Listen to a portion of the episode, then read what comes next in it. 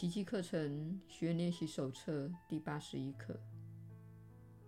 我们今天要复习的观念是六十一。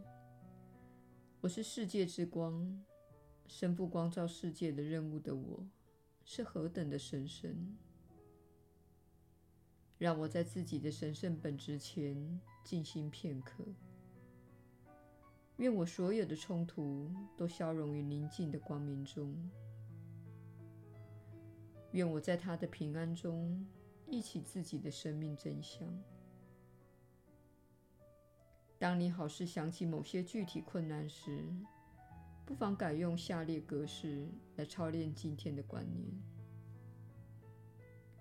愿我不再遮掩自己内在的世界之光；愿世界之光能穿透这一事件的表象。这个阴影迟早会消失于光明之中。六十二，身为世界之光的我，负有宽恕的任务。我必须先接受自己的任务，才可能看见内在的光明。在这光明中，我的任务会清晰而明确地显现于我眼前。即使我尚未认出自己的任务，仍可先行接受。因我目前还不了解宽恕的真意，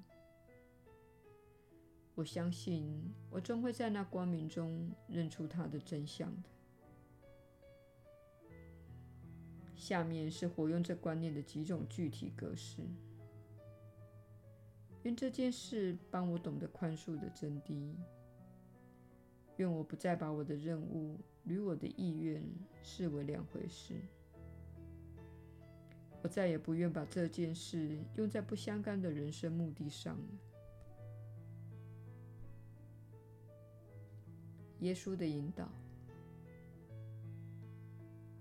你确实是有福之人。我是你所知的耶稣。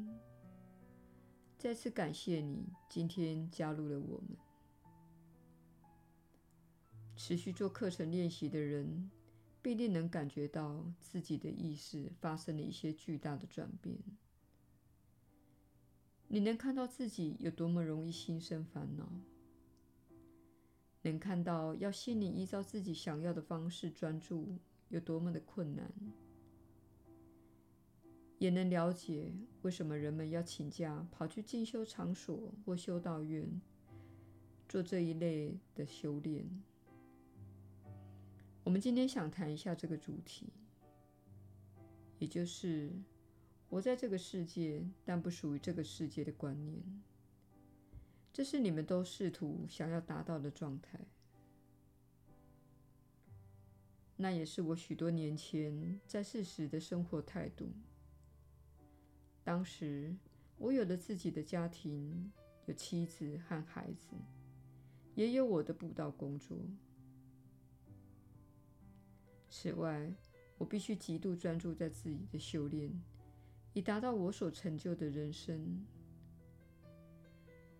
当你生活在舒适中，你能在某些方面获得益处。坐在小小的禅房里，确实没有太多事情需要你的宽恕。